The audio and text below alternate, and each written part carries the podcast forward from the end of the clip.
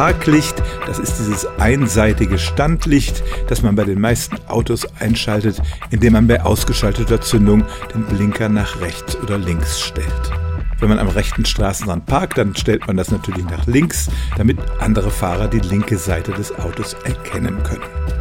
Die Sache ist jedoch keine rein freiwillige Angelegenheit, denn tatsächlich sagt die Straßenverkehrsordnung, dass bei schlechter Beleuchtung das Fahrzeug durch eine eigene Lichtquelle kenntlich gemacht werden muss.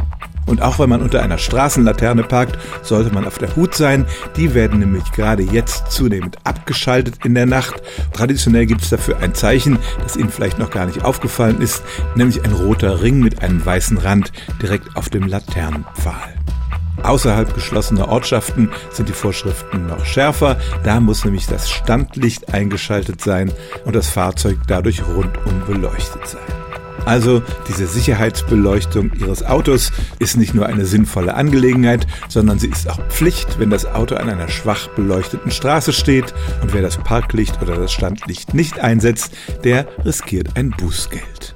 Stellen auch Sie Ihre alltäglichste Frage unter stimmt's at radio1.de.